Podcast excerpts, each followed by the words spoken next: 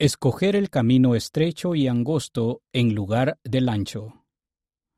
Por el elder Takashi Wada, de los setenta. Tenía dos caminos ante mí y sabía que sólo había una manera de saber cuál tomar. Me crié en Nagano, Japón, con mis padres. La religión formaba parte de todo lo que mi familia hacía. Mi padre se arrodillaba ante el altar budista todas las mañanas y noches. Yo no consideraba el budismo como una religión, más bien era nuestra forma de vida. Para mí habría sido fácil seguir siendo budista el resto de mi vida, pero Dios me ha demostrado muchas veces que la manera fácil o popular no siempre es la mejor. ¿Libro de texto o libro sagrado? Cuando era adolescente batallaba mucho con mi identidad. Me preguntaba por qué estaba en el mundo y qué se suponía que tenía que llegar a ser. Cuando tenía alrededor de trece años, el director de mi escuela le entregó a cada alumno un ejemplar del Nuevo Testamento con el inglés y el japonés uno al lado del otro. No es con fines religiosos, dijo él. Es una muy buena traducción, así que úsenlo para estudiar inglés. Sin embargo, al abrirlo, había referencias de pasajes para cuando uno se sintiera solo, necesitara respuestas a preguntas o tuviera dificultades. Yo me identificaba con todas esas situaciones. Leí sobre Jesucristo. Venid a mí, todos los que estáis trabajados y cargados, y yo os haré descansar. Toma tu cruz y sígueme. Esas palabras influyeron en mí, a pesar de que no las entendía por completo. Me preguntaba quién era Jesucristo y lo que significaba tenerlo como Salvador. Me preguntaba si yo era el único que sentía semejante conexión con algo que se suponía que era un libro de texto. ¿Huir o quedarme y escuchar? Unos años después, conocí por primera vez a unos misioneros. Mis padres me habían advertido de unos jóvenes cristianos que andaban predicando por ahí. Mientras me dirigía a casa, un misionero estadounidense alto y con una sonrisa amable me detuvo. Yo no sabía qué hacer. Tenía temor de que me hablara de su iglesia. Si lo hubiera hecho, tal vez habría corrido en la dirección contraria. Todo lo que me preguntó fue cómo llegar a la oficina de correo, le dije cómo y después me dirigí a casa.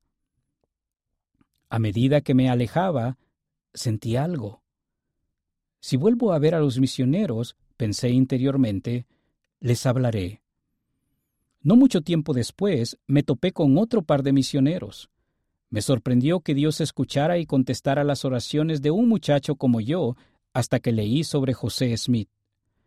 En el Nuevo Testamento había leído que había que orar siempre, pero ¿que Dios se le haya aparecido a un hombre?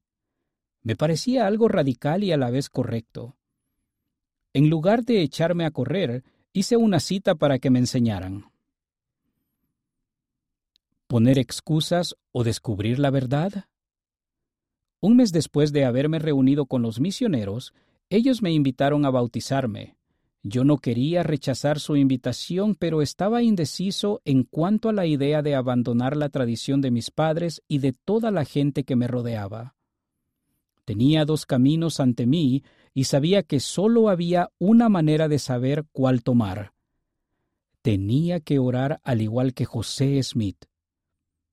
Pregunté al Padre Celestial, en el nombre de Jesucristo, si las cosas que los misioneros me habían estado enseñando eran verdaderas. Fue mi momento decisivo. A partir de entonces, supe por mí mismo que el Evangelio restaurado es verdadero. Nadie podía arrebatarme ese conocimiento. Sabía qué camino seguir y nada podía cambiar eso. Cuando era joven tenía muchas preguntas. Aprendí que soy un hijo de Dios, que Él me ama, que tiene un plan para mí y que desea contestar mis oraciones. Ese conocimiento me cambió totalmente la perspectiva de la vida. Aprendí que lo que soy y lo que hago es importante. ser como los demás o destacarme? Antes de aprender que era un hijo de Dios, tenía el deseo de ser como los demás. Tenía temor de sobresalir. Sin embargo, después de que aprendí que soy un hijo de Dios, me di cuenta de que podía destacarme, que podía ser diferente. El hecho de orar y darme cuenta de que soy un hijo de Dios me dio el valor de expresar mis sentimientos a mis padres, pero ellos no lo entendieron. Pensaban que era rebelde y demasiado inmaduro como para tomar la decisión de bautizarme. Se sentían avergonzados de que su hijo siguiera esa extraña religión en lugar de las tradiciones de ellos. Yo sabía quién era y lo que quería, pero también tenía el deseo de honrar a mis padres y tenía la esperanza de que ellos aceptaran mi religión. ¿Honrar a mis padres o hacer caso omiso de sus inquietudes? Expliqué mi situación a las hermanas misioneras. A ellas se les ocurrió una idea. Irían a hablar con mis padres para que ellos se sintieran mejor en cuanto a esta religión. Les dije que me daba temor de que mis padres no quisieran hablar con ellas. Entonces una de las hermanas sugirió que ayunásemos juntos. Cuando no tomé el desayuno, mi mamá se preocupó.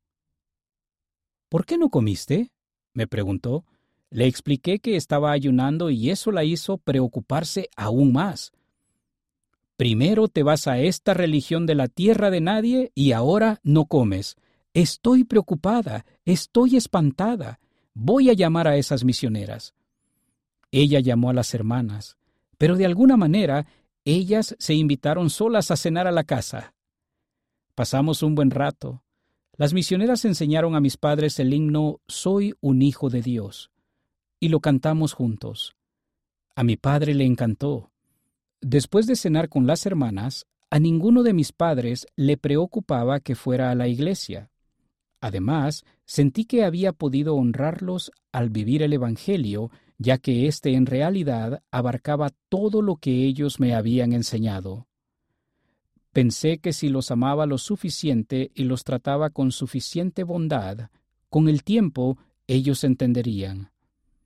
Pasaron treinta y cinco años después de mi bautismo, pero mi madre se bautizó y hace apenas unos años entró en el templo.